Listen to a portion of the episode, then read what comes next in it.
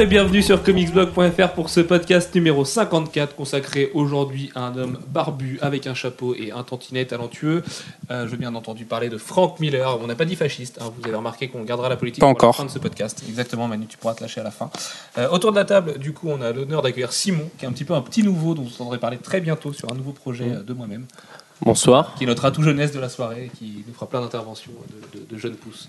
A également Manu, Bonjour. le vieux, et également Jeff, Hello. le vieux Jedi qui a découvert la force. Exactement.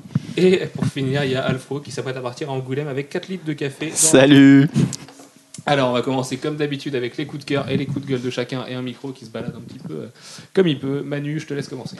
Oui, alors, mon coup de cœur cette semaine, c'est la, la statue Kotobukiya de Iron Man Mark euh, 7 qui a été euh, présentée cette semaine et qui déboîte tout. Euh, alors bien sûr, ça sera cher, ça fera mal au portefeuille pour ceux qui l'achèteront. cher que ça, un coteau. Mais alors, coteau bouquet, faut voir que c'est pas non plus la finition de malade mental. C'est bien quand c'est du sur Iron Man parce que c'est du plastique et que du coup le rendu métallique est très réussi.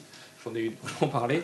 Euh, par contre, donc 200 dollars. C'est pas excessif quand on pas parle de- excessif. De, quelque chose qui fait 33 cm, qui s'allume et qui est très joli, tout ça, qui va bien décorer votre salon et énerver votre copine. Maintenant, voilà, c'est de la qualité Kotobukiya. C'est quand même connu pour être un peu le second couteau de la résine. Et même quand on parle de plastique, du PVC, tout ça, on parle toujours de résine, parce que c'est un peu le terme. Euh, c'est pas, c'est pas la définition complètement dingue. Quoi. À côté d'un Bob Owen, voilà. Bon, pour Iron Man, ça se juste. C'est pas les mêmes prix. hein. Du coup. Ah non, c'est pas les mêmes prix que Bowen, ça je te l'accorde. Mais moi, je la trouve quand même pas mal. Et oui, comme tu dis, c'est Iron Man et le rendu passe très bien sur Iron Man. Pour le côté métallique, euh, brillant, il n'y a aucun problème. Et mon coup de gueule, pour le coup, on a toujours du son. Vas-y, Ouais. Mon coup de gueule pour le coup, c'est, on vient de l'apprendre encore plus, c'est que la CW a l'air de vouloir insister sur le, le fameux pilote de Green Arrow. Et ils viennent de Greenlighter le pilote et ils commencent à chercher des acteurs pour différents rôles. Et entre autres, euh, Dean Allens dans un rôle qui n'a pas l'air du tout d'être Dean Allens. Donc euh, elle a le nom, mais est-ce qu'elle sera Black Canary? Est-ce que son passé sera le même? On ne sait pas. Mais dans tous les cas, ça a l'air d'être un Smallville-like euh, bien moisi. On s'en fout, ça sent pas bon. Voilà. Et c'est c'est même du sous-Smallville, quoi. parce que c'est- Non, impossible. c'est moins intéressant. Impossible. Surtout que Green Arrow est un des, rares, un des rares personnages réussis un peu dans mobile quand même. Bon, il a un peu une tête de boys band et euh, voilà, on dirait que le mec, il c'est un ancien membre des NSYNC, mais, euh, mais non, quand même, il y a, il y a deux, trois trucs, non Dans Smallville? Ouais, mais il peut faire un petit S Club 7-like, tu vois. non, stop, never give up. Tu vois, un truc un peu comme ça. Oui, euh, bah, vous savez déjà que Nick Nick aime bien me le rappeler que j'ai vu toute la série. Et selon Nick Nick, j'aime la série, ce qui n'est pas le cas. Si, c'est faux, tu aimes Mais- cette série. Mais euh, ouais, c'était pas de la grande qualité et là, on aura pareil, quoi. Et c'est un peu dommage. On aura pareil si on veut bien le regarder. Écoute, tu seras notre, notre cobaye. Mais je, euh, je pense, dans je une pense salle, même euh, pas. J'ai abandonné avec le pilote de Wonder Woman l'année on va te dernière. laver le cerveau, tu vois, en en te faisant regarder tout Smallville et tout Green Arrow et plein de fois Green Arrow, l'épisode 1 en boucle. Avec le, Mais- avec le pilote de Wonder Woman après d'ailleurs. Encore faut-il que. Il est greenlighté le pilote, mais encore faut-il que la série soit acceptée après. On a eu de la chance de ne pas avoir Wonder Oui, mais au Woman. moins il y aura un pilote et on, On aura, on pourra se marrer comme on n'aura Woman. peut-être pas Powers, ce qui serait dommage. Et euh, malheureusement, on risque de l'avoir euh, Green Arrow. Même si l'année dernière, à la même époque, je disais que c'était sûr que Wonder Woman serait accepté. Parce que les pilotes de la. De la c'était quoi? NBC Oui, c'était la NBC. étaient nuls. Et pourtant, ils l'ont quand même pas accepté. Mais bon, on verra. Ça marche. Jeff, coup de cœur, coup de gueule? Alors, euh, ben, coup de cœur, en fait, euh, j'ai beaucoup hésité entre euh, Scarlet Spider, euh, Shade, Supergirl, Carnage et Wolverine and the X-Men 4. Ça c'était coup de cœur là? Ouais. Ah bon? Ouais, parce Bah oui. Wolverine, Ah, si, si, si. ouais, si, Scarlet Spider, ouais, comme je disais. The même. Shade. Ouais, ouais. The. Shade, c'est vraiment très sympa. Ouais, non, en fait, si, oui. oui. Mais, C'est que Wolverine est tellement au-dessus des autres que du coup, c'est un peu étonnant. ah non, enfin oui, Déjà, Nick Volvo- dessine et dessine bien. dessine bien. Euh, Jason Aaron est de plus en plus fou. Euh, je crois, je crois qu'au fur et à mesure, ça se, ça se confirme. Ouais, il a- Euh, il a- et du coup, du coup, ça donne quelque chose de hein. très drôle, un plomb. de déjanté. Euh, et euh, franchement, non, non, c'est très, très sympa. Euh, et puis j'avais un sixième dans le lot euh, qui était euh, Vessel, et ça tombe bien parce que Vessel, euh, ça peut être à la fois un, un coup de cœur et un coup de gueule. Le truc qui est chez Image là? Ouais. Là, je passe souvent Mm. devant la boutique et j'ose pas l'ouvrir ce truc-là. Euh, oui, et ben moi je l'ai ouvert. J'ai juste ouvert le numéro 1 pour l'instant, ils en sont quand même au 5. Donc euh, le côté euh, coup de cœur, c'est que bon sang, c'est vachement bien dessiné. Euh, le côté euh, coup de gueule, c'est que pour l'instant, enfin au moins sur le numéro 1, on sent qu'il y a un arrière-plan, mais alors c'est d'un confus dans le euh, euh, dans la présentation de l'histoire et des, des personnages. C'est un peu terrible. J'espère que ça s'éclaircit au fur et à mesure dans les numéros suivants. Ça n'empêche pas que ça soit un titre original, vraiment intéressant, et je crois que je vais essayer de lire la suite. Voilà, Ça marche. ce qui Oui, est quand euh, même euh, l'essentiel. euh. Un rythme de sortie un petit peu bâtard en plus, Vessel. hein. T'as le temps de rattraper, je veux dire. euh. Je crois qu'on est quand même au 5 ou quelque Ouais, chose comme ça- ça. ça hein, et c'est ça. fait un moment Pas quand si même. longtemps parce que ça. Ah, non, non. Mm. Ça fait un moment. Je pense Bref. à des histoires de redéco de la boutique où il y avait déjà ça en fait, c'est pour ça. Ah ouais. Euh, coup de gueule, Jeff? Non, c'était ça. Euh, c'était ça, le coup de gueule, oui. ça marche. Alex, coup de cœur, coup de gueule? Euh, pas de coup de gueule, moi je suis en totale positivité avant de s'attaquer à Frank Miller, donc euh, deux coups de cœur Et Angoulême surtout. et Angoulême. Alors, euh, premier coup de cœur, c'est l'arrivée de Phil Noto sur Uncanny X-Force. Parce que. Non, t'as encore fait ton coup de cœur. Je comprends pas. T'arrives à avoir un lag dans la voix et voilà, c'est c'est un peu, c'est un peu un running gag en off en fait qu'on a toute la semaine, tous les jours. Oui, mais je suis sur Netbook, donc forcément, euh, je suis habitué au lag et ça est rentré dans, dans mon métabolisme. Oui, sachez que nous ne sommes pas tous des gens pédants avec des MacBook Pro. Alex travaille sur Comics Blog avec un netbook. Et donc euh, voilà, mal. que j'aime beaucoup et euh, qui, euh, qui en plus lui aussi est un fan de la série. Euh, avant même de savoir qu'il allait travailler dessus, il disait qu'il adorait le run de Rick Remender. Donc le voir arriver sur un truc qu'il aime, euh, c'est un gage qui va s'appliquer. Donc voilà. C'est toujours Rick Remender au scénario là? Ouais. Ok. Donc euh, tant mieux. Et euh, mon deuxième coup de cœur, bah, c'est encore un, un truc de fanboy, c'est Simone Bianchi qui nous a offert deux pages de, de Wolverine et Ouah, c'est- il- hallucinant. le, le point négatif, c'est que il va sans doute y avoir une colo qui va encore gâcher Simone son travail. Peruzzi, son grand ami, euh, qu'on aime un peu Ouais. moins que lui du coup, hein, forcément. Ouais. C'est vrai que Simone Bianchi en noir et blanc, c'est peut-être un des meilleurs artistes du monde. Et une fois colo, bah, ça donne un truc qui brille partout. Mais on l'a déjà dit dans plein de podcasts. Donc. Moi, j'attends des éditions Unwrapped et ce sera tellement beau et, et magnifique et tout le monde devra euh, se mettre à ses pieds, l'embrasser et le- l'appeler maître. Mais donc euh, voilà. Ça va, il est pas très grand, donc se mettre à ses pieds, c'est pas trop fatigant. Oui. Euh, ok, très bien. Et quant à moi, du coup, mes coups de cœur, mes coups de gueule. Alors, bah oui, bah, je fais pas souvent ça, mais moi aussi aujourd'hui, ça va être un coup de cœur de fanboy, puisque euh, est paru il y a quelques minutes maintenant euh, l'événement de l'année, la preview de Star Wars Dawn of the Jedi 1 de John Ostrander et Anne Dursema. Euh, je vais pas vous répéter que John Ostrander est l'architecte absolu de l'univers Star Wars et qu'Anne Dursema est sa dessinatrice la plus talentueuse. Maintenant, c'est juste dingue parce que c'est magnifique, c'est beau, ça fait rêver. On voit les pyramides de Stargate. Bon, reste tranquille. Euh, quand on joue à Star Wars The Old Republic, c'est juste euh, la découverte d'un d'un des monuments les plus fous de l'univers Star Wars, euh, la découverte de la Force, le- le- la création de l'ordre Jedi. Voilà, les premiers Jedi dissidents, donc on peut imaginer un petit peu derrière la création de l'ordre Sith aussi plus tard, si ça fonctionne. En fait, c'est juste un cours d'histoire euh, dans l'univers de Star Wars. C'est juste le truc le plus fou qui soit. Et alors que j'étais très déçu par euh, Star Wars Night of the Old Republic 2. War, euh, qui remet Zenkarik sur le devant de la scène pour cette dernière aventure, il paraît, mais c'est comme Johnny Hallyday, on dit ça à chaque fois. Euh, c'est vraiment décevant. André Armouti qui se fout un peu de la gueule du monde au dessin, qui est capable de faire beaucoup mieux. Et voilà, euh, en ce moment, on a quand même Star Wars Agent of the Empire de Stéphane Roux, Julien Gonarbert et Stéphane Créti, qui est très très bien. Stéphane Créti, euh, qu'on a découvert, on l'avoue, il y a très peu de temps, mais qui fait aussi masquer chez Delcourt, qui a l'air très très bon. Euh, voilà, Jeff, une bonne nouvelle, ce Dawn of the Jedi. Ah oui, non, ça c'est une bonne nouvelle. Ça va nous permettre de découvrir les origines de la Force, comment l'ordre Jedi a été fondé, comment on a, ils ont découvert les midi-chloriens. Enfin, même s'ils ne savaient pas encore ce que c'était à l'époque, peut-être. Euh, et Pourquoi Jinn Pourquoi a une coiffure comme ça? Euh, non, ça, ça viendra plus tard, je Mais pense. je pense qu'on n'aura jamais Mais bon.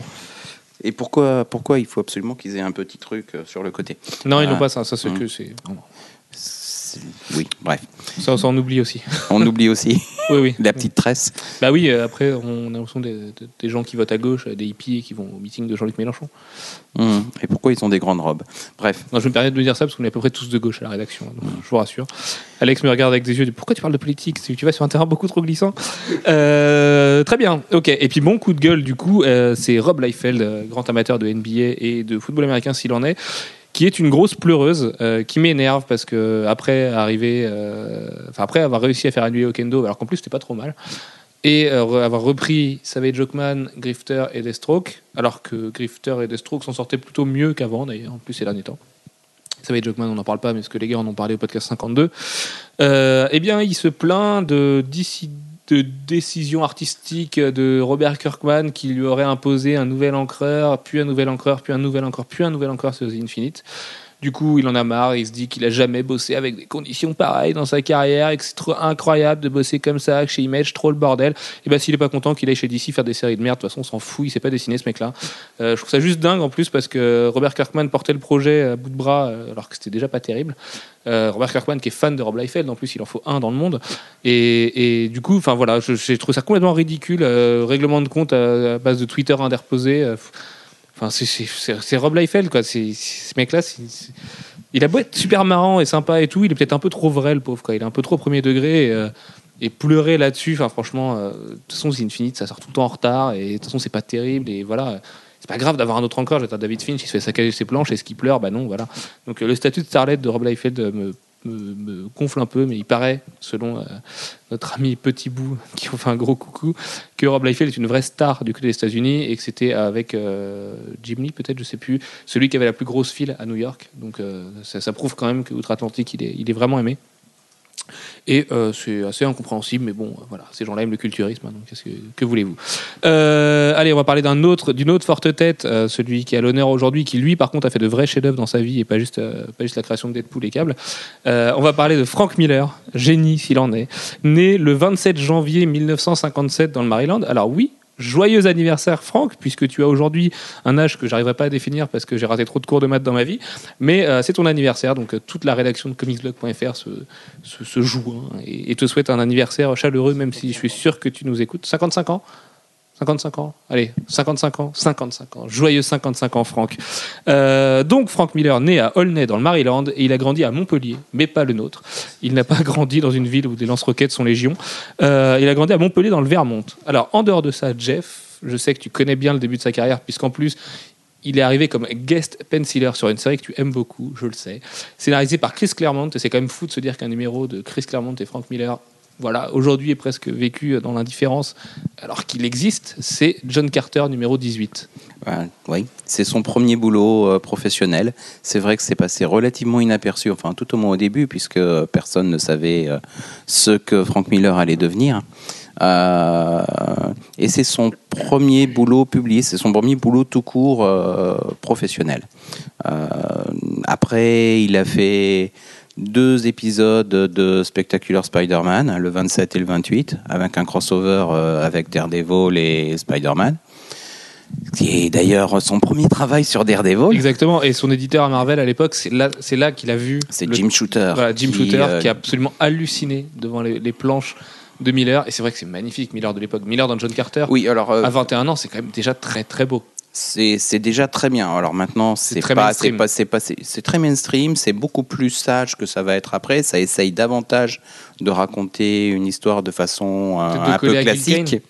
Aussi. Euh, quand même la référence en non, parce John que Carter. quand même, il y a, y y déjà des, il y a déjà des similitudes entre Gil Kane et, euh, et Frank Miller dans le côté. euh, enfin bon, voilà, il y y a des similitudes. Donc ça, mais euh, ce que va faire Miller, c'est que lui, il va évoluer vers quelque chose de beaucoup plus impressionniste au fur et à mesure. Euh, il va euh, Oui, davantage aller. euh, Aujourd'hui, Aujourd'hui, il donne l'impression qu'il travaille. on peut dire ça éventuellement aussi. Mais c'est vrai Et- qu'avec le spectaculaire Spider-Man, donc Jim Shooter a voulu lui confier Daredevil assez vite, Mm. euh, halluciné par, par l'agilité et, le- et la densité qu'il donnait au personnage de Matt Mm. Murdock. Alors en sachant quand même que euh, le Spe- Spectacular Spider-Man 27-28, c'est sans doute un des pires trucs euh, qui ait été publié de lui. C'était qui le mais scénariste je, sais pas qui était le scénariste. Euh, franchement, à l'époque, je me souviens plus. Euh, mais c'est c'est pas beau. C'est probablement pas très bien ancré. Euh, au moins sur euh, euh, sur John Carter, c'était ancré par Bob McLeod et du coup, c'était sympa. Mais je pense que du côté de du côté du Peter Parker, c'était beaucoup moins bien comme ancrage. Bon, ceci dit, il va très très vite atterrir sur euh, sur Daredevil, hein, puisqu'il les Spectacular Spider-Man 27 et 28 sortent euh, début 79. Avant, avant justement de parler euh, de Daredevil et d'enchaîner avec la longue biblio qui nous attend pour ce podcast, parce que Dieu sait que Frank Miller a finalement bossé énormément dans sa carrière et a laissé une empreinte juste incroyable sur Daredevil et Batman, entre autres. On va quand même parler un petit peu du bonhomme, même si on se garde encore une fois les polémiques et son combat de, vieux barbu avec Alan Moore pour la fin du podcast, Euh, notamment en vous conseillant un bouquin excellent qui retrace à la fois la carrière, la technique et la personnalité de Frank Miller de Jim Lenné, euh, notre collègue de superpouvoir.com, euh, qui s'appelle Frank Miller Tragédie urbaine ou Urbaine Tragédie, je sais plus, mais je crois que c'est Tragédie urbaine. Euh, oui, oui, oui, sorti chez les Moutons électriques, qui est juste excellent. Donc dans une collection, la même collection que Yann Graff et son magnifique bouquin sur Morrison Révolution ou Évolution avec un R entre parenthèses, et qui lui en fait prend le parti de voir Frank Miller comme un branleur. C'est vraiment le terme qu'il utilise. Voilà, comme un un peu, un peu un petit con de la BD, le mec qui arrive là-dedans, qui a un peu envie, tu vois, qui sent, ça sent la poudre et il a envie d'allumer le truc et de voir comment ça marche. Ce qui est un peu le cas d'ailleurs finalement dans tout le reste de sa vie. Ah, il mais- est très provoque. hein. et du coup, en fait, euh, Frank Miller serait, selon Jim Lenné, un vrai petit branleur. Et euh, là-dessus, c'est émaillé de plein d'anecdotes de ses, son comportement en convention, euh, plein d'anecdotes de son comportement avec ses éditeurs, de, concessions qu'il n'a pas voulu faire à un moment X ou Y, du fait que, selon lui, seul lui voit Batman, de ses polémiques récentes avec Al-Qaïda, de son fameux projet avorté Batman versus Al-Qaïda qui s'est transformé en Elite Terror, et dans ses propos sur l'invasion afghane. Dans, du, sens américain, du coup. Enfin, de la vraie invasion et dans le, du sens américain vers les Afghans, mais selon lui, c'est l'inverse. Euh, voilà, ses propos sur l'islam qui sont complètement à côté de la plaque et genre de choses. Voilà, le, le- Frank Miller réac qu'on connaît aujourd'hui. Mais euh, voilà, selon lui, c'est vraiment juste un, gosse, un gamin, qui est, est dans l'esprit d'un vieux barbu avec un chapeau et, euh, et qui est surtout pétri d'un talent juste. Voilà, personne peut nier le talent d'un Frank Miller, comme quand on faisait le podcast sur Alan Moore, on parle quand même d'une sommité absolue. Et, euh, et donc voilà, Frank Miller, selon lui, doit être perçu comme ça. Du coup, Jeff, tu vas pouvoir te relancer dans cette belle leçon d'histoire avec un run de 4 ans, un premier run de 4 ans sur heure de Daredevil. 4 ans sur Daredevil, euh, qui suit très très vite le Spectacular Spider-Man, puisque ça suit euh, d'à peine 3 mois. Euh, il prend Daredevil euh, à partir du numéro 158 en mai 79. Il faut savoir qu'à l'époque, euh, Daredevil sort euh, en bimestriel, euh, donc tous les deux mois. Et, pas dans une grande forme. euh, Et bah, Au niveau de mm, la- voilà, un titre qui est bimestriel, a priori, ça commence à sentir mauvais pour lui. Euh, C'était déjà arrivé aux X-Men. Euh, ils en étaient revenus, eux, aussi. Mais sous les sous l'impulsion de, de Frank Miller. Alors au début, il n'est pas scénariste, même s'il participe certainement au scénario déjà. Euh, il commence à être crédité euh, seulement à partir du 165 en tant que co-scénariste. Et son premier euh, numéro euh, où il est seul scénariste dessus, c'est le 168. Et le 168, c'est l'introduction d'Electra. Et là, bah, c'est là où d'ailleurs on voit toute l'influence japonaise qu'il a dans ses, dans ses débuts. Quoi. Tout à fait. Mais il, a- il a lu beaucoup de mangas. Euh, il est très très très influencé par le manga. D'ailleurs, on va le voir euh, régulièrement, à la fois dans les thématiques abordées, euh, mais également dans le côté un peu ombre chinoise de, de, ses dessins, assez impressionnistes, plus en plus en utilisation des ombres pour créer des atmosphères, plus que pour dessiner carrément les choses. Et, Bah, euh, Quoique, il y a certains dynamismes de, de personnages qui font penser à du manga au niveau des postures qui sont, euh, qui sont pas classiques. euh, à qui sont pas classiques à ce moment-là, mais euh, voilà, c'est des choses qui existent par ailleurs, mais qui sont pas classiques dans le dans le comics. Euh, il va plus vers des euh, l'utilisation de l'ombre que la plupart. On, on pense à ce moment-là à des similitudes avec du Will Eisner ou avec du Jim Steranko. Euh, et qu'il admire, oui, absolument.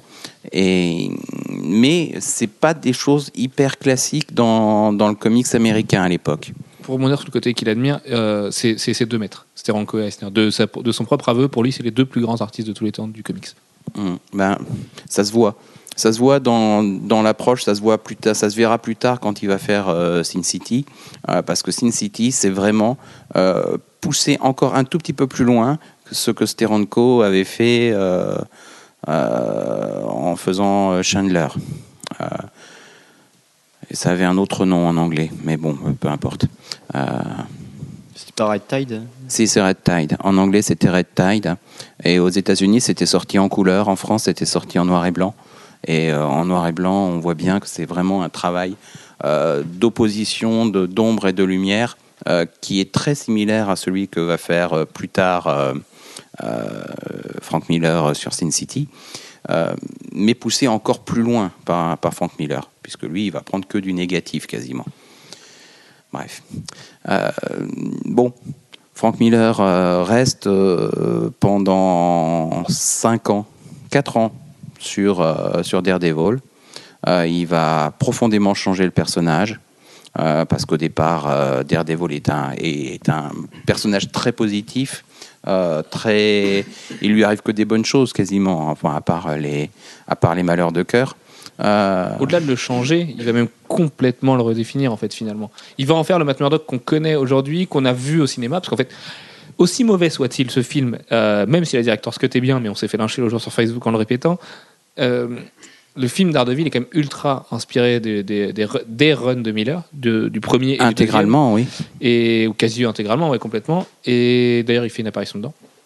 C'est le mec qui se prend un couteau euh, dans la tête. Et donc Daredevil en fait est devenu ce personnage noir et d'ailleurs Bendis et Ed Brubaker et Alex Maliv et euh, Michael Lark Ont continué dans complètement, cette, voilà, euh, dans euh, cette continué dans optique. cette voie et ont rendu eux le meilleur run de tous les temps sur Daredevil avec quasiment égalité pour moi ceux de Miller et, et même aujourd'hui Mark Wade en fait derrière tout l'aspect un petit peu poupi un petit peu mignon shiny tout ça que donne Paolo Rivera et euh, j'ai oublié son nom Marcus Martin il poursuit aussi là-dedans finalement. C'est jamais que la continuité du run de Brubaker qui est la continuité de celui de Bendis, Oui, qui est la façon, continuité de on celui ne de peut Miller. pas complètement sortir de, de choses aussi lourdes. Mais on avait par peur de ça. contre, euh, par contre, c'est très clairement revenu euh, du côté plus lumineux.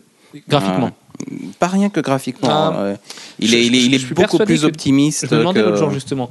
Dessiné par un Sean Phillips ou un Michael Lark, ce run est quand même dix fois plus noir qu'il l'est. quoi. Les questions qui se Ça, posent. c'est certain. Le, le- le premier, en plus, enfin, ça pose des questions qui plaisent pas à Frank Miller justement parce qu'un des premiers clients de Murdoch là-dedans est un musulman. Euh, et tout ça dessiné par quelqu'un avec un trait très polar et avec le mystère négatif, mais vu côté polar, un peu comme on voit Typhoid Mary euh, sous Bendis, ça pourrait donner, euh, de- donner quasiment le même aspect, même si Mark Wade écrit moins polar que Bendis et Brubaker. Mais bref, ce n'est pas le sujet du jour. Euh, donc, après ce premier run de Daredevil, qu'est-ce qu'il fait Frank Miller? Euh, bah, on va passer rapidement après. Bah, en fait, j'avais d'autres choses à dire sur Mais cette période-là. Vas-y. en particulier qu'il a beaucoup développé la Electra, que pendant ce run, le Daredevil est devenu mensuel au numéro 170, que le 181 c'est la mort d'Electra, Alors, des morts euh, aussi violentes et, euh, et sanglantes, il n'y en avait pas eu euh, aux États-Unis.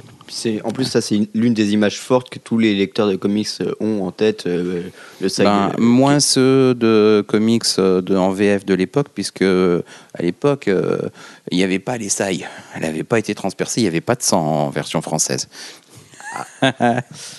Et C'était oui, moche cette époque. voilà.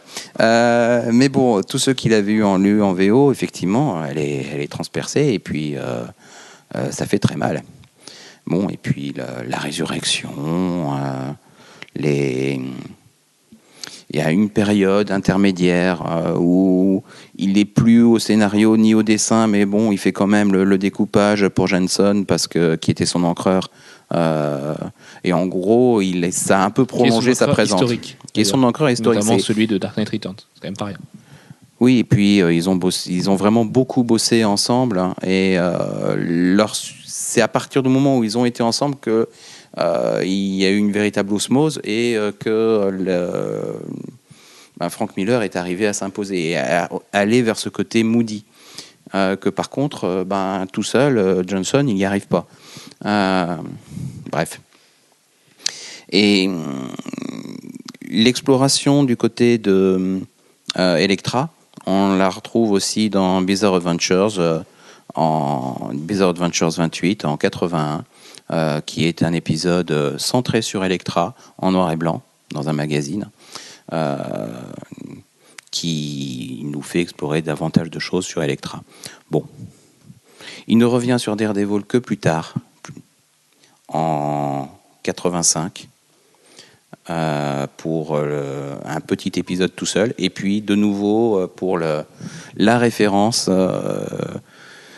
Le mais euh, dans, en allant dans, dans le côté le plus obscur. euh, Et celui pour lequel Dédé va être de plus en plus connu, euh, pour le- le destin qui s'acharne sur lui, du 226 au 233 avec Born Again. Parce que quand même, Qui avant... est le chef-d'œuvre définitif de, de Dédé quand même, euh, avec le Kingpin qui est, qui est mauvais comme rarement. On parle quand même, enfin, on voit la descente aux enfers de euh, la femme, enfin, de, la compagne de Matt Murdock de l'époque, qui est, qui est, qui est, qui est- qui est- qui est Karen gravissime. Page, Enfin, oui. voilà, qui, qui tombe, euh, voilà, Karen Page qui tombe dans dans la drogue, dans la drogue, dans la pornographie, enfin des trucs complètement décalés pour l'époque, en plus très très osé, très osé pour l'époque. Euh, un Matt Murdock qui est vraiment au fond du trou. Enfin voilà, on le voit, on le voit quasi clochard quand son immeuble explose. C'est quand même des, des images très très Ouais. fortes, dessinées à la perfection, Parce que là, ce qui est fort, en fait, c'est pas la violence physique, c'est la violence morale. Qu'on lui impose. ouais. Ouais. Mm. C'est ça qui a choqué en fait à l'époque, c'est que du coup, c'est plus une histoire de sang ni de, de coups trop forts. qui- la, vi- la violence physique aussi. Comment s'appelle le, le- le clone de Steve Rogers là, qui, est- qui a un, un drapeau des USA tatoué Ah sur, oui, sur Nuke. le visage. Voilà, Euh, le combat contre Nuke est juste absolument hallucinant de torture et de violence euh, physique et, euh, et de ce genre de choses. Enfin voilà, c'est vraiment un run hallucinant. Il faut l'avoir lu une fois dans sa vie. euh, Moi, ça fait partie des choses qu'il faut avoir lu. Et il faut avoir lu également l'autre euh, run qui est une prouesse, notamment parce que Frank Miller a redéfini les origines définitives de Daredevil, mais surtout parce que John Romita Jr. le dessine bien. C'est The Man Without Fear, du coup, qui revoit le- les origines pures et dures de Matt Murdock, enfant, à Hell's Kitchen, jusqu'à la mort de son père, enfin en passant par la mort de son père, jusqu'à son changement de costume qui passe du, jaune au rouge et, ce genre de choses.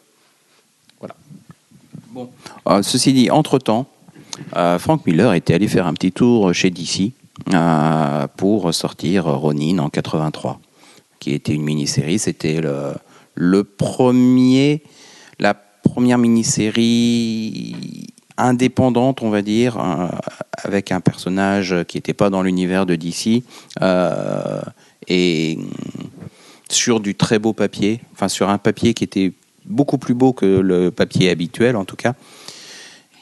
Et ça avait été une expérience. Euh, bon, Ronin, c'est pas le truc le plus inoubliable qu'il ait une jamais question fait. complètement idiote. Le navet avec De Niro, c'est adapté de, du Non. Miller Non, c'est ça. hein. Non, non, aucun rapport. Enfin, je crois pas en tout cas. Euh, bon, ceci dit, euh, c'est une période pendant laquelle il bosse beaucoup. Il me semble que Ronin, c'est aussi sa première collaboration avec celle qui est sa femme. Oui, euh, avec, Lynn Varley, qui, qui devient sa femme. Et bon, ils vont divorcer en 2005, mais pendant, pendant très longtemps, ils vont bosser ensemble. Enfin, ils vont faire plus que bosser, d'ailleurs. Euh, Ça ne nous regarde pas, finalement. Et bon, il y a- sexuel il y a- très fort, le Il y Franck, a une période, euh, il y a une période pendant laquelle il bosse vraiment beaucoup. euh, il, il fait donc Born Again en 85-86. En 86, il fait aussi Electra Assassin avec Sienkiewicz. Et il sort aussi en 86 Daredevil Love and War, aussi avec Sienkiewicz. Euh, Et Dark Knight Returns. Et Dark Knight Returns. Parce que Absolument. C'est février-août 86 et Dark Knight Returns, c'est février-juin 86. Il a fait les deux en même Ouais, temps. ouais. Et en parallèle, un petit peu plus un tout petit peu après, il nous fait euh, Batman Year One de Batman 407 euh, qui sort en, en mars 87. Et il- faut savoir ce que prenait euh, comme. euh, non, de- je te- arrête de penser aux drogues, Alex. hein, je n'allais pas dire ça. euh, ce qu'il prenait comme céréales ou comme vitamines, ou je sais pas, parce que les- l'année 86-87 chez Miller, c'est juste purement dingue, quoi. Réalisé. Enfin, c'est- aujourd'hui, on parle encore de Batman Year One comme du plus grand comics de tous les temps. Euh, alors, il y a un petit combat en duel avec Watchmen quand même. Et même si, bon, le plus grand comics de tous les temps, c'est House of M. Ça n'a aucun rapport avec le fait que ce soit l'explosion de la coke euh, à New York à cette époque-là. Euh, pe- Peut-être que ça lui a permis de tenir des délais au moins, mais euh, non, bla- blague à part, c'est vrai que c'est quand même hallucinant. 86-87, c'est c'est juste de la folie. Si tu regardes product- au niveau productivité, Bendis actuellement doit sortir autant de comics euh, tous les mois. Sauf que. Oui, mais Bendis dessine pas- pas. Oui, c'est- ouais, c'est vrai. Dark Knight Returns, au moins, il le dessine. Et en plus, il le dessine bien, Dark Knight Returns. Donc, euh, Ah, il n'a pas dessiné Born Again, heureusement. Comme, euh, comme sur, oui, il fait des euh, layouts, ouais. Ça se voit, le découpage est très millerien. comme, comme sur euh, Born Again, il- c'est c'est très, très prédécoupé euh, par Miller. Il y, a, y a au moins les layouts qui sont faits. Après, euh, évidemment, il laisse plus de place au dessinateur que si c'était lui qui l'avait fait, mais euh, au moins le découpage, c'est lui qui l'a fait. Pour la petite histoire, quand, en déconnant sur Millerisé, ça me fait penser que Hideo Kojima, donc bien connu des plus gamers d'entre vous, euh, créateur de la saga Metal Gear Solid, Master Miller, donc le maître de Solid Snake qu'on voit dans MGS1, mais qui n'est pas lui en fait, ou spoiler, euh, mais qu'on voit surtout dans MGS Peace Walker, qui a aidé euh, Big Boss, et je suis sûr que Jeff, tu comprends ce que je vais te dire, au Costa Rica. Euh, en fait, ce Master Miller s'appelle Miller grâce à Frank Miller, parce qu'Hideo Kojima était un fan hardcore de Robocop par Frank Miller. Voilà. Ok. Et Et, Dieu sait qu'Hideo Kojima est quand même une des plus grandes figures de l'histoire du jeu vidéo, donc c'est quand même pas rien. Robocop, ça doit être à peu près dans la même période. en Robocop plus. 2, ouais. ouais, ouais. Ah, le- Puisqu'en fait, on avait un doute avec Alex, mais c'est bien Robocop 2, euh, sur lequel a beaucoup travaillé Frank Miller, et son script refusé pour Robocop 3 a été adapté en comics après dans une série qui est culte pour beaucoup de gens aujourd'hui. Ok. Et ce qui est marrant à dire, c'est que Miller lui-même est fan de Kozeki Kojima. C'est vrai? Ouais. D'accord, ok. Bah c'est ouais, c'est le hasard fait bien les choses. Écoute. hein. Euh, voilà. Donc cette année 86-87, je te propose un truc, Jeff. Si on Oui. s'arrêtait un temps sur le monument post-apocalyptique et tout ça, tout ça, euh, dont un très beau diorama est annoncé aujourd'hui à la Toy Fair, d'ailleurs à Londres. Euh, Manu, je sais que tu l'as particulièrement apprécié en réalisant l'article. Dark Knight Returns. En quoi Dark Knight Returns, même si on en a déjà parlé dans le podcast Batman, c'est une démonstration de, de c'est 100% Miller. C'est du 100% Miller parce que dans un monde futur euh, où le, pour lui les, les forces euh, euh, les forces du gouvernement se sont imposées, le mal absolu est venu euh, empêcher euh, les gentils d'être gentils et a permis la corruption euh, de, de tout le système social. En Euh, gros, les, les libéraux ont ré- réussi à euh, prendre le pouvoir. en, en gros, et même, euh, même dans le détail. Euh, et ils tiennent tout le monde en laisse. Euh, les libéraux Ah non, je crois que ce serait plutôt les républicains, euh, en l'occurrence. Non, non, non, c'est pas les libéraux. Non, non, non, non, non. C'est... Ouais, mais là, il y a. Non, non, là, c'est plutôt les républicains. Et, et le- il est l'aile droite des républicains. hein. Ah, ju- justement, Euh. j'ai pas la même lecture en fait. C'est euh, pour moi, si le, ce monde de, de- du Dark Knight Returns a tellement mal tourné, c'est parce que ceux qui sont arrivés au pouvoir ont trop laissé faire les, les choses et euh, qu'ils n'avaient pas assez de poigne et que du coup, c'est pour ça qu'il y, a- il y a de la corruption partout et Ce qui correspond exactement d'ailleurs à la citation que je vais vous lire achetés. après dans la, dans la partie de la Frank Miller et la politique. C'est c'est exactement le discours qui tient en fait aujourd'hui, lui. Euh, oui, qui est Je vous, je vous le fais maintenant. Ce podcast va finir par être un podcast euh, sponsorisé par la gauche, mais bon, bref. Euh, Frank Miller dit donc au sujet de l'islam et de l'islamisation rampante mondiale et surtout aux États-Unis. Alors aux États-Unis, il a été la chercher loin quand même parce que Dieu sait que c'est quand même pas violent. Euh, pour une raison que j'ignore, personne ne parle de ceux que nous combattons et de cette barbarie du VIe siècle qu'ils représentent en réalité. Ces gens-là décapitent, ils soumettent leurs femmes à l'esclavage et infligent des mutilations sexuelles à leurs filles.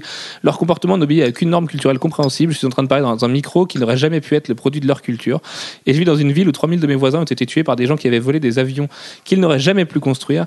Et euh, un peu plus tôt, euh, pourquoi avons-nous attaqué l'Irak par exemple? Eh bien, nous en prenons, euh, eh bien, nous nous en prenons à une idéologie. Pardon, j'ai perdu ma ligne. Euh, per- bah, personne ne demande pourquoi, après Pearl Harbor, nous avons attaqué l'Allemagne nazie. C'était parce que nous étions confrontés à une forme de fascisme global. Nous faisons la même chose aujourd'hui. De son point de vue, l'Amérique manque de fermeté face à un ennemi qu'il ne nomme pas. Voilà. Donc c'est exactement ça. Pour, pour lui, l'Amérique manque de fermeté. Il faut taper du poing sur la table, bordel, et euh, adhérer tous à la NRA, prenez des M16, descendez dans la rue, et tous ces barbus, tirez leur dessus. Voilà, c'est un petit peu le discours de Frank Miller. Et c'est vrai que quand tu sais ça, tu lis pas Dark Knight Returns de la même façon. Maintenant, il paraît. euh, non. Euh, alors Manu a dit en off, c'est marrant, c'est aussi le point de vue de Millard. Non mais Millard le dit pas. Il y a, il y a- il y a- il y a trop d'argent en question euh, derrière. Euh, Millard a quand même dit sur les émeutiers de Londres, moi je leur tirerais dessus à vue, euh, ça serait réglé. Eh bien, parlons-en. Frank Miller dit au sujet de, de- de Occupy Wall Street que c'est un troupeau de rustres, de violeurs et de violeurs. Euh, et il s'insurge contre ceux qui tentent de l'intérieur de déstabiliser les États-Unis alors que pèse la lourde menace d'Al-Qaïda et de l'islamisme. Voilà. Bref, euh, on va peut-être du coup écourter cette partie politique à la fin. Vous savez maintenant quels sont les propos tenus par Frank Miller, que ce soit au sujet de l'islam ou des, des chômeurs qui euh, mangent les, les APL parce que lui travaille beaucoup. Ce qui est assez d'ailleurs complètement faux comme discours parce que même si j'imagine que le système du chômage n'est pas complètement le même que le nôtre aux États-Unis, Frank Miller ne branle rien, vit sur des royalties. Et, c'est lui qui se permet de juger des gens qui vont s'asseoir devant Wall Street parce qu'ils sont pas d'accord avec, euh, avec le marché et, le- et, euh, et- et l'ennemi numéro un de François Hollande, puisque ce n'est pas Nicolas Sarkozy, comme il l'a dit dans son discours. Bref, euh, revenons à nos moutons et à Batman et au combat dans la boue, Dark Knight Returns. Dark Knight Returns. Yes. Euh, on en était où au fait? Euh, Oui, pourquoi, pourquoi c'était le chef-d'œuvre absolu de Frank Miller?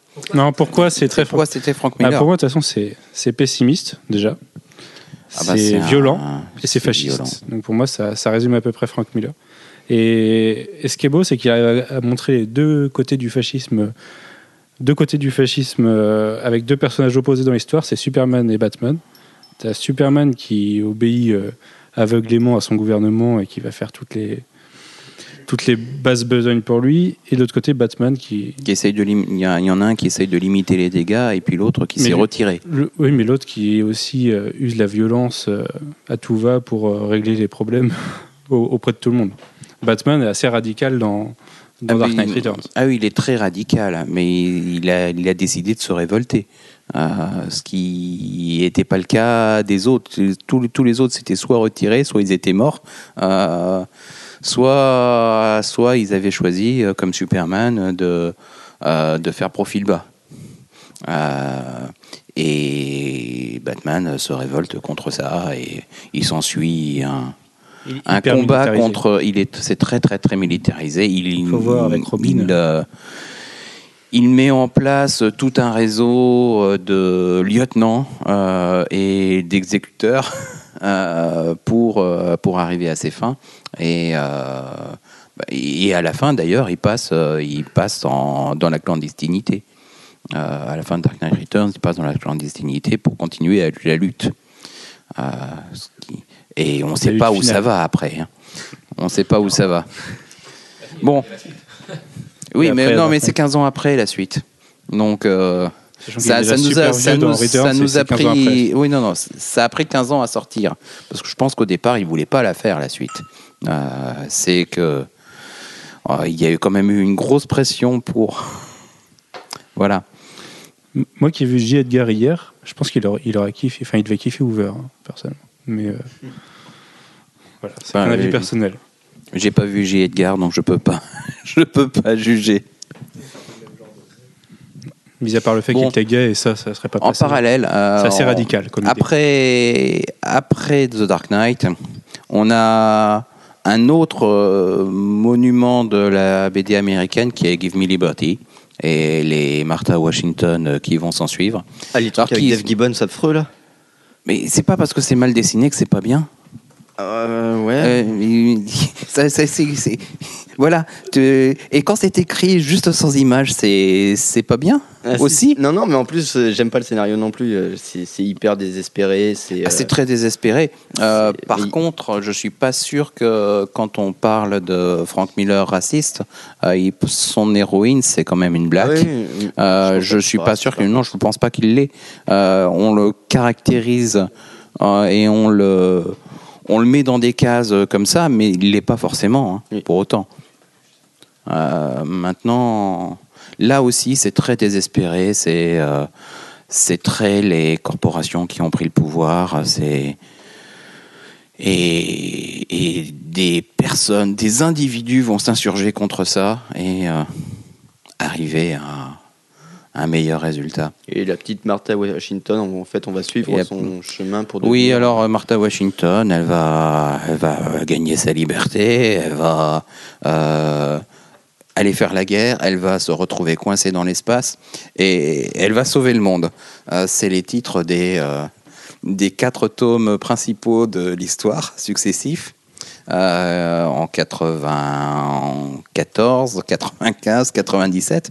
Bon, et puis en 98, non, pardon, en, en 2007, on va avoir la conclusion de l'histoire avec Martha Washington Dies. Euh, Il serait temps. euh, et effectivement, elle meurt. Mais alors, c'est un, un, petit, un petit truc de rien du tout. C'est vraiment Frank Miller qui est. On devait lui casser les pieds pour lui demander une suite et ben, il a décidé de clore complètement le chapitre en faisant une histoire de 10 pages dans laquelle Martha Washington meurt de vieillesse. En fait, il a fait un nombre de doigts d'honneur à l'industrie et aux lecteurs qui est assez impressionnant dans toute sa carrière.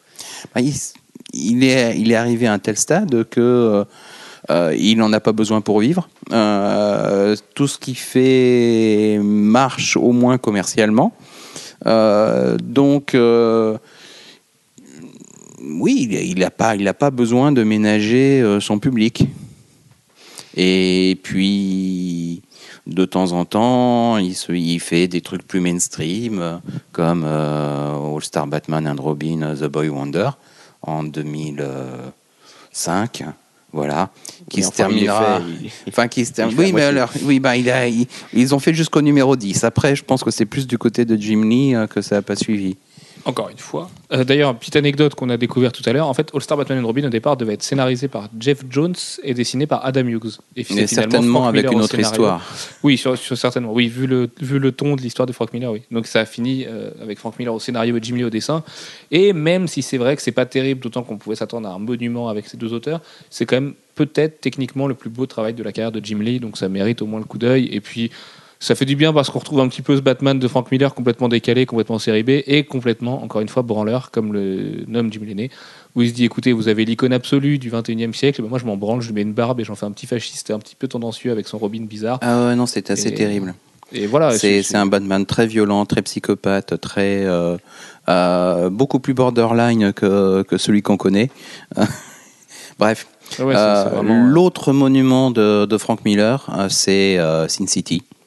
Avant ça, on va peut-être s'arrêter quand même sur l'autre monument de Batman de Frank Miller, sorti donc trois mois après Dark Knight Returns, Batman Year One. On en a déjà parlé. Ouais, on en a parlé. mais Ah, on l'a juste évoqué. On l'a oui. quand même évoqué. Euh, alors certes, on en a parlé beaucoup dans le podcast de Batman et tout. On va pas vous refaire l'histoire. Vous savez très bien de quoi ça parle. C'est les vraies origines de Batman, dessinées à merveille par David Mazzucchelli. Euh, ce qui me fait penser. qui est le même que celui sur Born Again. Voilà. Et que j'ai toujours pas lu son euh, Asterios Polype, qui est sorti l'année dernière pour Angoulême, mais qui, paraît-il, est un vrai chef-d'œuvre. Donc si vous l'avez fait, n'hésitez pas à nous dire en commentaire ce que vous en avez pensé, parce qu'il paraît que c'est vraiment génial. Euh, donc voilà. Considéré comme le plus grand titre de tous les temps, jetez-vous dessus. Il faut l'avoir lu une fois dans sa vie, de toute façon. Et ça reste encore aujourd'hui la version définitive des origines de Batman. Voilà. On repart sur son Sin City, du coup. Le, le projet, peut-être, qu'il l'a fait connaître au plus grand nombre de gens. Bah, certainement au plus plus grand nombre patte. de gens parce que c'est vraiment. euh, D'abord, c'est un ovni.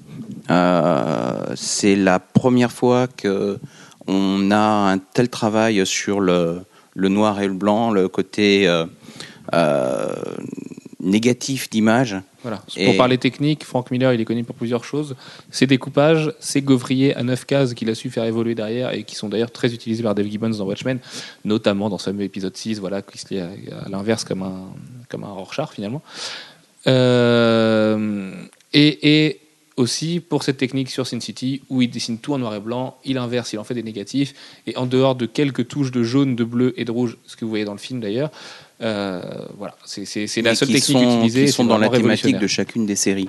Euh, il faut savoir aussi que c'est d'abord sorti, euh, Sin City, c'est d'abord sorti en petits épisodes de euh, euh, 6, 7, 8 pages euh, dans Dark Horse Presents, euh, qui était un magazine euh, euh, anthologique euh, de, de Dark Horse.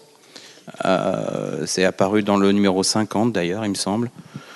Au passage, jetez-vous sur 51. la nouvelle itération qui, qui juste euh, présente les meilleures histoires euh, de Dark Horse actuellement, euh, en dehors des, des trucs de Star Wars. Là. Et, euh, et c'est vrai que là, même, même actuellement, on a des, des super gens qui travaillent dessus. On a Eric Powell, on a, on a Steranko, Corben, Corben. Neil euh, Howard Checkin, Neil Adams. euh, enfin, il y, y a vraiment des pointures. Donc très bon magazine anthologique. Oui. bon, mais qui, comme tous les magazines anthologiques, a toujours le problème que d'une fois sur l'autre, c'est plus ou moins bien. Euh, c'est plus ou moins dense. Euh, mais bon, là, euh, du côté de Dark Horse présente à cette époque-là, c'était de la, série en tant que telle. Avant, n'était pas extraordinaire. Il y avait beaucoup de Alien, euh, Predator, et puis des des séries très mineures, souvent de Dark Horse, qui avaient quelques petites histoires supplémentaires. Et ils ont vraiment à cette période-là, ils ont vraiment touché le gros lot avec euh, Sin City d'une part et avec Next Man d'autre part, de Burn, qui sont sortis à peut-être deux mois d'écart, euh, dans Dark Horse Presents tous les deux. Et euh, le côté en nombre chinoise, en négatif euh, de Sin City, c'était une énorme claque. Euh, c'était la première fois qu'on avait ça. Euh, et ça peut paraître... Maintenant, ça nous paraît moins révolutionnaire que ça l'était, mais je peux vous garantir qu'à l'époque, on n'avait jamais vu ça. Tout simplement. Et c'était extraordinaire de voir comment Frank Miller arrivait avec juste des aplats de noir et des aplats de, de blanc euh, à donner cette sensation de courbe, de, de contour. euh, et le travail qu'il avait déjà entamé euh, dans Daredevil, qui était un travail de, euh, qui était plus orienté sur l'atmosphère, ben là, il a été, il poussé au maximum. Voilà pour Sin City. Bon, après, il va, il va faire des mini-séries supplémentaires, mais euh, voilà. Bah ouais, en pe- pêle-mêle, euh, sans s'arrêter trop dessus, on peut parler de Hardboiled, euh, dessiné par Geoff Darrow, qui est un délire complètement sous acide, qui est peut-être le truc le plus, le plus sous acide de Frank Miller. Bah, un mec je- qui c'est surtout un truc une sous acide voilà, de Jeff. Darrow, parce Oui, que aussi. de toute façon, c'est toujours.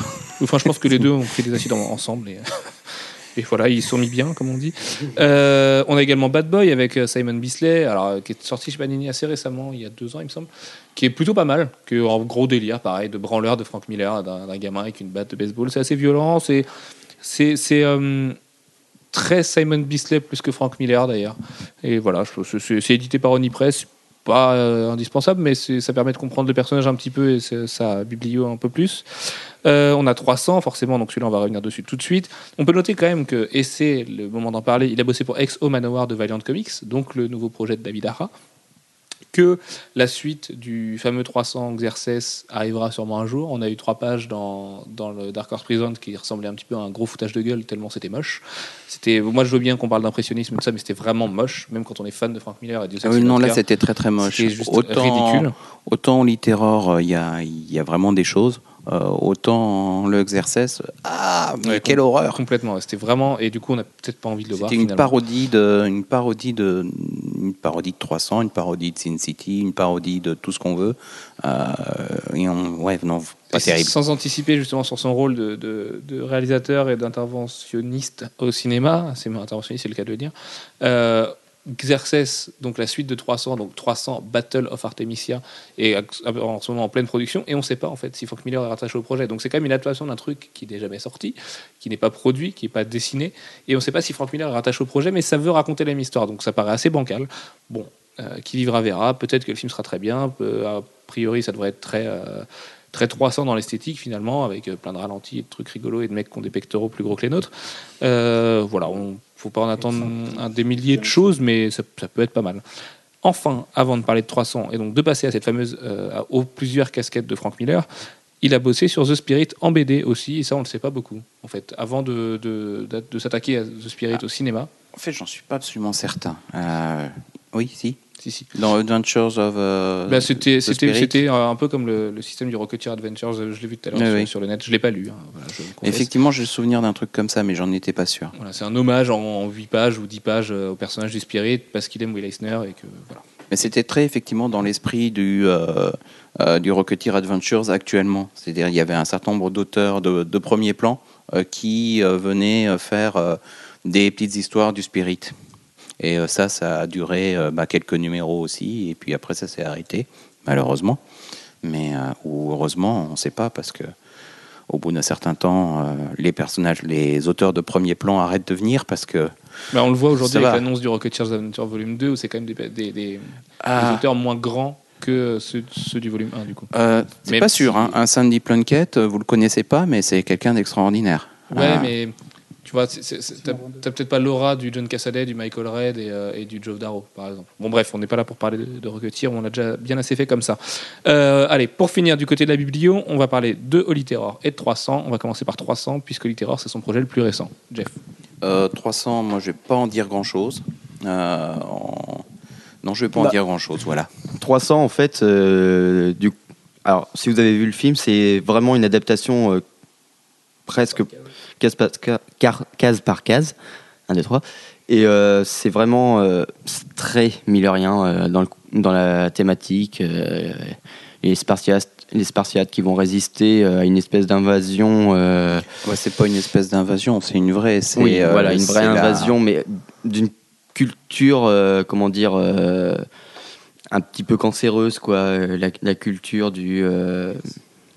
Voilà. C'est les guerres puniques. Voilà, c'est les guerres. Alors, ça part d'un vrai. euh, d'un vrai événement historique, c'est la deuxième guerre punique. C'est euh, donc euh, les, les Perses qui envahissent la, la, la Grèce. Aucun, aucune, euh, aucune cité grecque ne résiste à, à l'invasion. Et du coup, pour donner du temps à Athènes d'organiser la, la contre-attaque, les, les Spartiates vont se sacrifier. Et c'est vraiment. Enfin, pas que les Spartiates, mais c'est Oui. emmené par les Spartiates. Et, Et là- euh, ils vont bloquer. euh, le- il y a un passage dans, les, dans la montagne par lequel les, les Perses sont obligés de passer. Et c'est étroit. Et ils sont 300 pour bloquer une armée de plusieurs milliers de, de dizaines de milliers. de dizaines de milliers de, de Perses.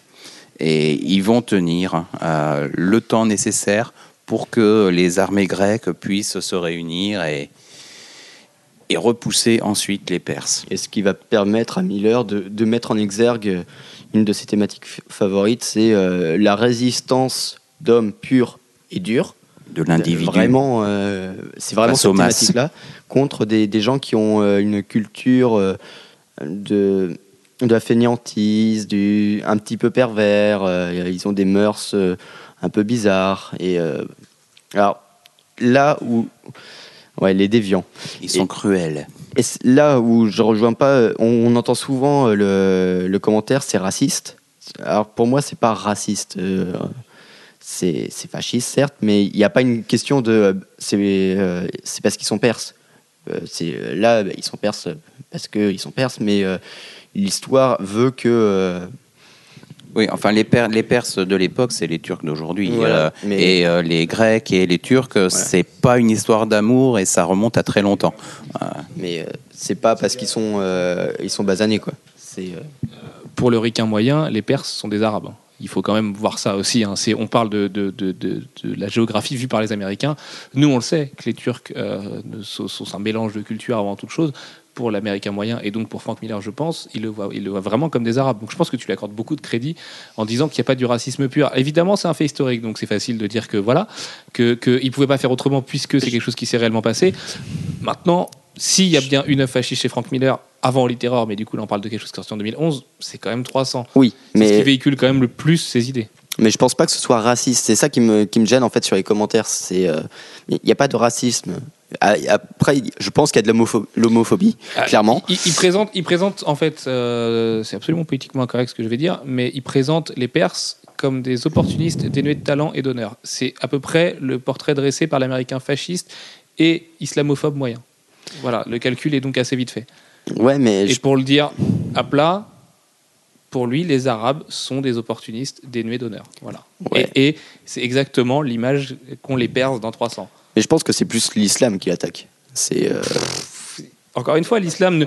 on- on- Mais t'es en France, toi, toi, t'as un vrai point de vue là-dessus. Tu sais quelles sont les réalités et qu'un musulman n'est pas un islamiste. ouais, mais Tu, tu, tu prends Frank, Frank Miller, c'est pas l'américain moyen. C'est un. Non, Fra- Fra- Frank, Frank Miller est pas du tout aussi érudit et documenté que peuvent l'être Alan Moore et Neil Gaiman. C'est pas, c'est pas ce genre de mec-là.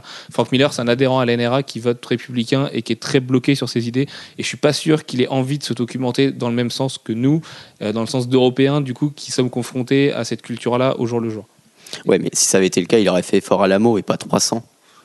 Et bah oui, faut, pourquoi pas. tu le remets dans un autre contexte. euh. Ouais, enfin, euh, oui, à l'amour, ils sont morts, c'est tout. Et c'est tout. Vraiment, c'est tout.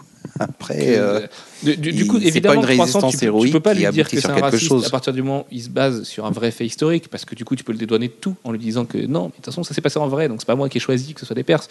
Mais quand même, ce serait lui accorder beaucoup de crédit, je pense, de dire que 300 n'est pas une œuvre qui prête à confusion. Ah oui, je suis d'accord qu'elle est complètement fasciste dans, dans les thématiques et tout ça. Mais c'est en fait, c'est juste sur le, le point de vue raciste. Ou- Je suis pas sûr. Ouais, euh, moi, je- j'aime trop Frank Miller pour dire Frank Miller, tu es un raciste, ça me ferait du mal de me l'avouer, mais Pour moi, il est xénophobe tout simplement. Il, a- il aime pas tout ce que. Il a peur de l'étranger. Et euh, la plupart de ses thèmes, c'est euh, la résistance euh, des, des petits gars du pays contre l'envahisseur extérieur. Et euh, faire fort à la mot, comme tu dis, euh, c'est quand même les cow-boys contre les Indiens. Et les cow-boys, euh, question envahisseur, euh, ils n'avaient Oui. pas le bon rôle. Donc c'est ça irait un peu. mais de toute façon, c'était des envahisseurs dans les deux cas. euh, Euh, donc, euh, Alex lui a répondu ce sont les cowboys contre les Mexicains, vous n'avez pas pu l'entendre, puisque forcément, à un mètre du micro, ça marche moins bien. Euh, voilà. quand même, euh, puisqu'on l'a un peu traité de crétin, Frank Miller, je voudrais corriger en disant que si, c'est quand même quelqu'un qui a, qui a un minimum d'intelligence et qui a de l'humour. Puisqu'il a fait un dessin d'un crypto avec une cape nazie et c'était écrit crypto-fasciste. Voilà, donc moi ça m'a fait rire. Je l'avais pas compris en plus au départ, je l'avais pris complètement premier degré en me disant qu'il était complètement con d'avoir fait ça. Mais voilà, la blague sur le crypto-fascisme en prenant crypto le chien avec une cape nazie, c'est quand même plutôt bien vu. Donc, euh, et en plus, ça répondait un petit peu aux accusations du coup. Du... Parce que je pense qu'il en a marre aussi, le mec d'être assailli. Euh, on en a parlé avec Michael Red, qui le connaît très bien personnellement il nous a dit que Miller, c'était pas le gars qu'on dépeignait dans les médias et c'était pas cette espèce de, de fasciste avec un flingue sous l'oreiller qui attendait qu'une chose, que ce soit qu'un mec en turban vienne, lui, euh, vienne essayer de lui vendre euh, un Coran. Euh, voilà, il paraît que Frank Miller est pas mal aussi victime des rumeurs. Maintenant, qu'est-ce qu'il est con pour aller attaquer les gens d'Occupy Wall Street et les traiter de violeurs, quoi. Ce mec-là est vraiment ambivalent et c'est dommage parce que quand on parle avec les artistes qui le connaissent et qui connaissent l'homme au-delà de l'artiste justement, puisque Michael Red n'est pas son premier fan en plus en tant qu'artiste, tous te disent que ce mec-là est un gars adorable et que si tu peux lui parler, discuter, c'est un bon gars, quoi. Et, il est victime de ça. Maintenant, euh, voilà, qu'est-ce que tu veux faire on, aurait aimé le défendre aujourd'hui, mais après les propos qu'il a tenus et le mini clash contre Alan Moore, comment ce mec-là peut être défendable? Et du coup, comment tu peux voir 300 euh, autrement qu'avec le prisme d'un Frank Miller fasciste? Et c'est quand même dommage, parce que du coup, on a la même vision sur viens sur Holy Terror que tu as découvert du coup récemment, Jeff. euh, Ah oui, oui, je l'ai découvert. Enfin, euh, non, je l'ai pas découvert. euh, oui, on, on l'a tous découvert récemment, de Voilà. toute façon, puisque c'est sorti il y a pas très longtemps. Euh, il y a quand même. euh, En oui, août, en août, ouais, hein, en ouais. août Pour le euh, podcast Rocketier. 2011. Voilà, donc euh, ça fait 5 mois, 6 mois. Bon, quelque chose Six comme bons ça. mois, oui. Euh, Pour un projet mais a 20 moi, j'ai lu que j'ai lu que cet après-midi. Et, et euh, qu'est-ce que t'en as pensé du coup? Parce qu'on n'en a même pas parlé en haut. euh, bah, ce que j'en ai pensé, c'est que graphiquement, euh, c'est très bien, qu'il y a un rythme euh, très soutenu, euh, que, euh, que finalement, je dois dire que j'aime assez. Bon, ça va pas être, euh, ça va pas être un truc inoubliable non plus. Euh, par Graphiquement, contre, déjà, t'aimes bien. oui, graphiquement, j'aime bien. Ah, déjà, c'est.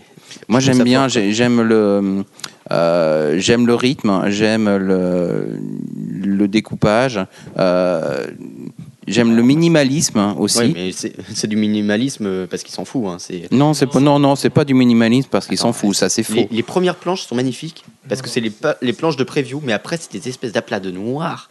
Mais, affreux. Mais il y, a- quasiment pas de noir. Ah, Il y en, C'est il y en a beaucoup moins qu'avant même. Ouais. Je, pense qu'il faut le voir encore une fois euh, en se disant que Frank, Frank Miller c'est un branleur, c'est hyper marrant. Il joue avec le découpage justement avec le fait de, de reproduire la même case tout le temps. Et en plus ce mec-là bosse en tradi, ça veut dire qu'il a redessiné la même case à chaque fois et donc ça c'est très fort. Euh, c'est pas juste un copier-coller d'un d'un calque Photoshop. Salut Greg Land. Et, euh, et c'est- c'est juste non non, c'est c'est vraiment une œuvre de branleur, mais c'est très très beau. Et putain, ça fait du bien quand, tu t'es mangé la preview de Xerxes dans Dark Horse Present en, 2000 au début 2011, de voir que le mec il sait encore se tenir devant une planche à dessin et livrer un truc cool. Alors, ce qui m'a fait mal, c'est que j'ai rouvert 300 la semaine dernière, et que 300 qui est à peu près dans le même genre graphique, c'était quand même beaucoup plus beau. On sent que le mec il, a- il met pas tout ce qu'il pourrait mettre. Mais ce Batman versus Al-Qaïda est sorti, donc voilà, c'est pas Batman, c'est le fixeur, mais il est enfin sorti. On l'a eu entre les mains, c'est tout à fait fasciste. Mais putain, qu'est-ce que c'est bon de revoir Frank Miller en 2011 faire du vrai Frank Miller. Bah, moi, j'ai j'ai trouvé qu'autant au, au scénario qu'au dessin, c'est- pour moi, c'est c'est Frank Miller qui parodie une, Fran- une parodie de Frank Miller. quoi. C'est- J'ai trouvé ça tellement poussé que franchement, j'ai pas apprécié. le fixeur, le nom du mec, il va réparer les choses. Bah oui, il essaye. Hein. Il veut de toute façon, il fallait bien qu'il prenne un nom. Ouais, quoi mais qu'il enfin, moi je le vois avec un tournevis, euh, ça me le vend pas le mec. hein. C'est pas Batman quoi. Mhm. Oui, bon, d'accord, là c'était hater. mais euh, Mais euh, ouais, non, bon, après, euh, les thématiques, euh, c'est vrai qu'on retrouve un Frank Miller qui est très obsédé par la menace islamique et le le fait que l'islam va forcément essayer de détruire l'Amérique et de détruire d'ailleurs l'Occident, hein, pas rien que l'Amérique, mais surtout l'Amérique, c'est c'est l'objectif principal, Euh, et que euh, ça va exploser à la gueule euh, des Ricains s'ils font rien. Euh, donc qu'il faut faire quelque chose avant. C'est c'est- c'est la thématique. ouais, bah, c'est la employé. justice proactive quoi. C'est euh, ben, en l'occurrence, non, puisque là, euh, au moins, au moins dans l'histoire, euh, c'est pas vraiment du proactif, c'est euh, c'est plutôt du oh punaise, on vient s'en prendre plein la gueule, euh, et, puis on essaye de surnager. Parce qu'a priori, quand même, sur la fin, si on lit entre les lignes, le fixeur, il est mort. Euh, et tout le monde euh, et ça se passe très très mal sur euh, c'est quoi le nom de la ville Star City? Je sais plus. Voilà il a mis un nom fictif qui était pas New York mais c'est ça doit être à côté de New York parce que il y a la statue de la liberté qui se fait détruire. Et ouais non l'islam a commencé à, attaquer de façon systématique les États-Unis.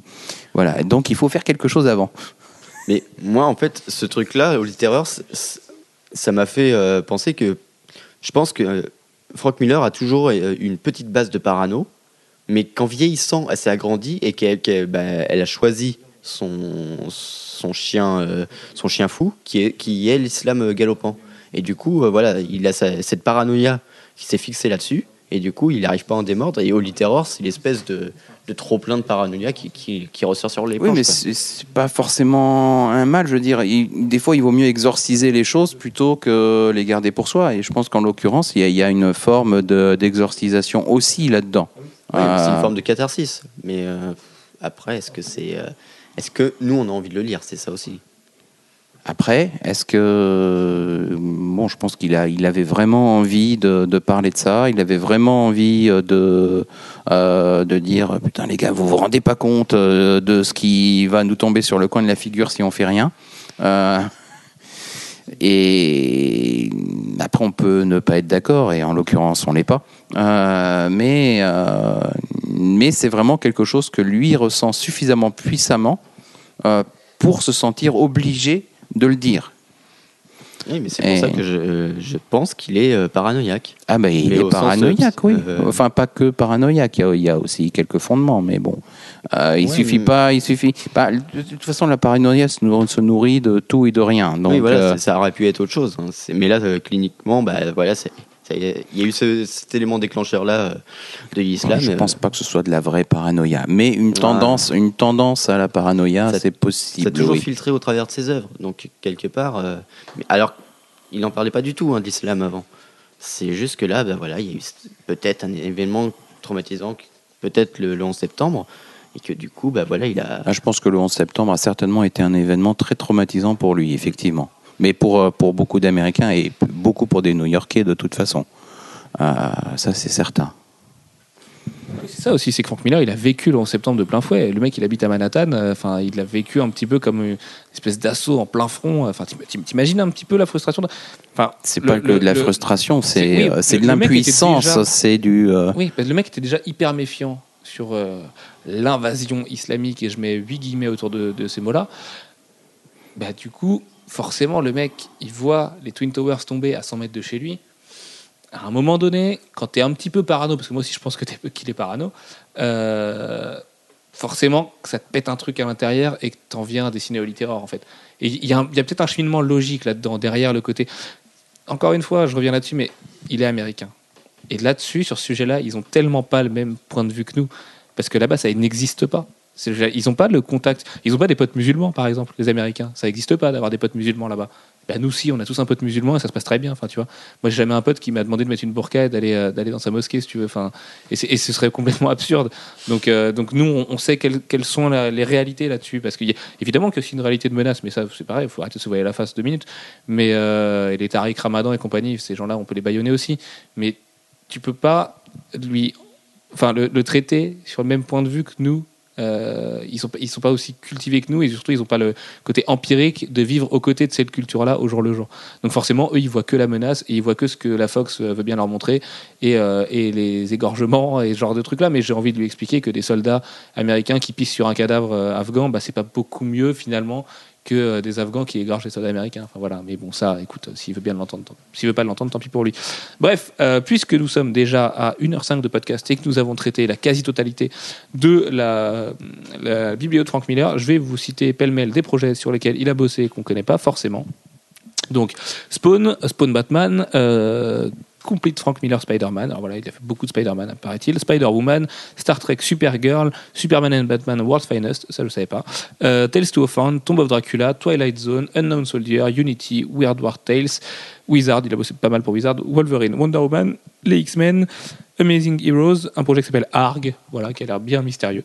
Euh, Shadowman, Solar Man of the Atom et Marvel c'est à Two in One. près tout Marvel Twin One, euh, Incredible Hulk, Images of Omaha, Heroes for Hope, Heavy Metal, forcément, G.I. Joe, un peu, un peu inattendu mais c'est vrai, Fantastic Four, euh, Doctor Strange, Destroyer Duck, Destroyer Duck, oui, oui, A Decade of qui Dark était un Horse, titre de, euh, de Gerber euh, avec des dessins de Kirby au-dessus au départ. Mais D'accord. Ouais. Ok. Big Guy and Rusty the Boy Robot, Bizarre Adventures, The Batman Gallery, Batman Black and White, Daredevil Visionaries, Death Rattle, DC Spotlight, Doctor Strange, mais je crois que je l'ai déjà dit, Fanboy et Free Speeches. Voilà. Et il en manque deux, trois, mais bon, écoutez, sa page Wikipédia est très bien fournie en français, donc euh, vous pouvez aller la voir vous-même. Euh, sur ce, on va parler de Frank Miller un petit peu comme réalisateur. Alors, évidemment, il a une, une expérience là-dedans qui est beaucoup plus courte qu'avec les comics, puisqu'il a réalisé seulement Sin City, qu'il a co-réalisé avec Robert Rodriguez. Et il s'est lancé dans le grand bain euh, seulement en 2008, et il me semble que c'était toute fin 2008 et tout début 2009, parce que je crois que je l'ai vu le 1er janvier, moi, à moitié méché. Euh, c'était The Spirit, du coup. Où... Ouais, c'est ça, c'est ça. Et, et The Spirit, alors bizarrement, on a un avis bizarre euh, autour de la table, parce que. Bizarrement, un avis bizarre. Parce que Ah, Manu et moi, fait- on l'a plutôt aimé, en fait, ce film. Moi, je l'aime bien aussi. euh, en dehors du fait que c'est pas le spirit de d'Eisner et c'est pas non plus celui de Miller. C'est un, un peu un truc intermédiaire, euh, ce qui fait que c'est un peu bizarre.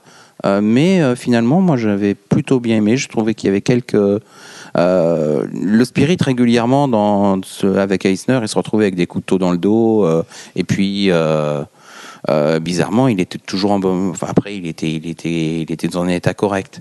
Euh, et on n'avait pas vraiment d'explication par rapport à ça, en, dehors du fait euh, que, euh, ben voilà, les héros, euh, ça meurt pas. et dans le film, en tout cas, il trouve un, morceau d'explication par rapport à ça. Il fait beaucoup penser aux Toons de, dans Who Killed Roger Rabbit.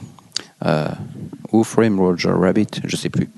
Euh, Ce qui est marrant de noter, c'est que tu as un, un casting absolument dingue. Dans ce film, tu as quand même Scarlett Johansson, Samuel Jackson, euh, Eva Mendes. Eva Mendes.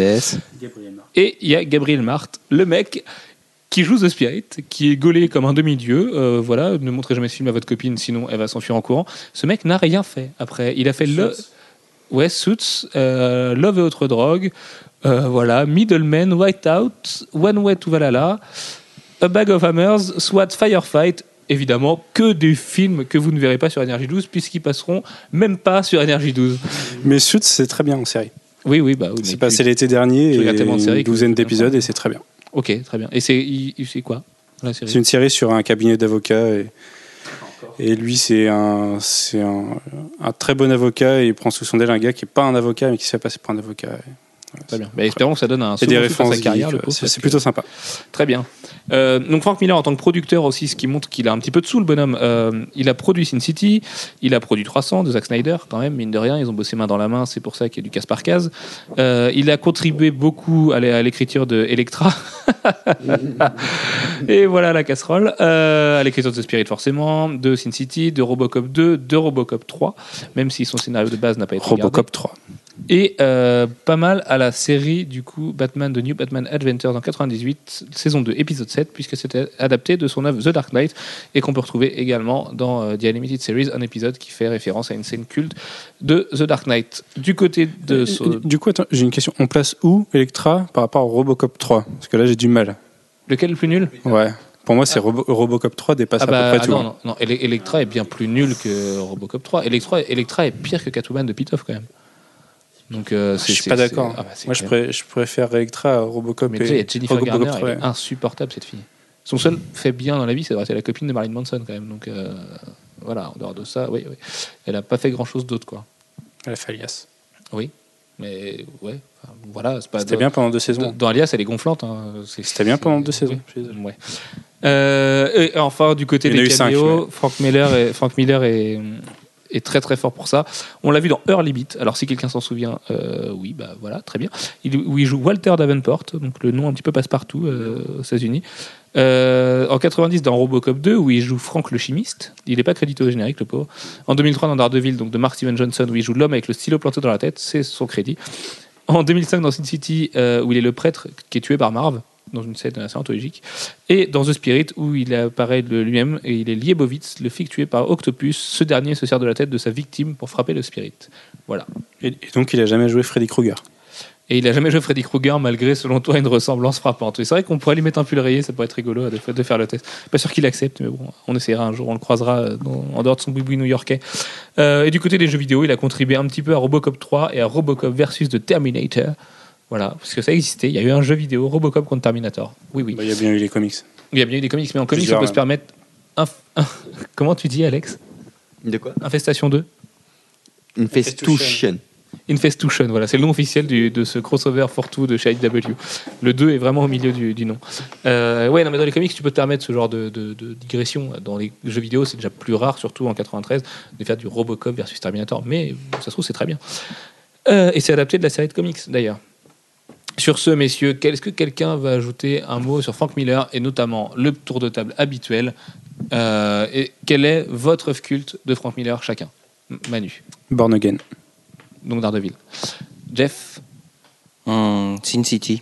Sin City est euh, pour le côté euh, plus drôle euh, de Miller, un épisode de Daredevil dans lequel euh, euh, pendant tout l'épisode, Foggy Nelson part dans une enquête et euh, protégé tout le long de l'histoire Par Dédé. Tout- tout- par, par Dédé. Sans, sans le voir, et, il est et mortel, sans le voir, il est vraiment et hilarant, mais c'est pas possible. épisode, ouais, complètement. Voilà, En plus, Foggy est un personnage génial sous Miller. Mhm. tout à Ce fait. que Bendis et Brubaker auront bien repris derrière. Alex, un chef-d'œuvre de Miller? Bah, moi, c'est comme Manu, c'est Born Again. C'est, c'est ce qu'il a fait de mieux. C'est, euh, c'est hyper bien dessiné, parce que c'est pas Miller, mais bon, voilà. Et euh, c'est, euh, ça va tellement loin dans la torture euh, mentale que. euh, enfin, et puis, il, se- il se fait défoncer la tronche par un, par un Père Noël, quoi. Moi, je trouve ça génialissime. Ouais, ouais, c'est vrai. Là, c'est euh, dans une scène qui est complètement. qui, est, qui est un bad absolu, quoi. Vraiment. Ouais. Et là, quand tu arrives à en fait, quand tu arrives à ce moment-là, c'est t'as l'impression que tu pourras jamais remonter. Et le fait que ça remonte, pour moi, c'est ça qui est supérieur à toutes les autres œuvres de, de Miller, c'est que c'est pas pessimiste à fond, quoi. Et du coup, euh, c'est euh, c'est on voit une lueur d'espoir. Et c'est ce que je retrouve pas, euh, par exemple, dans Dark Knight Returns, qui est pour moi beaucoup trop sombre et auquel je peux pas accrocher.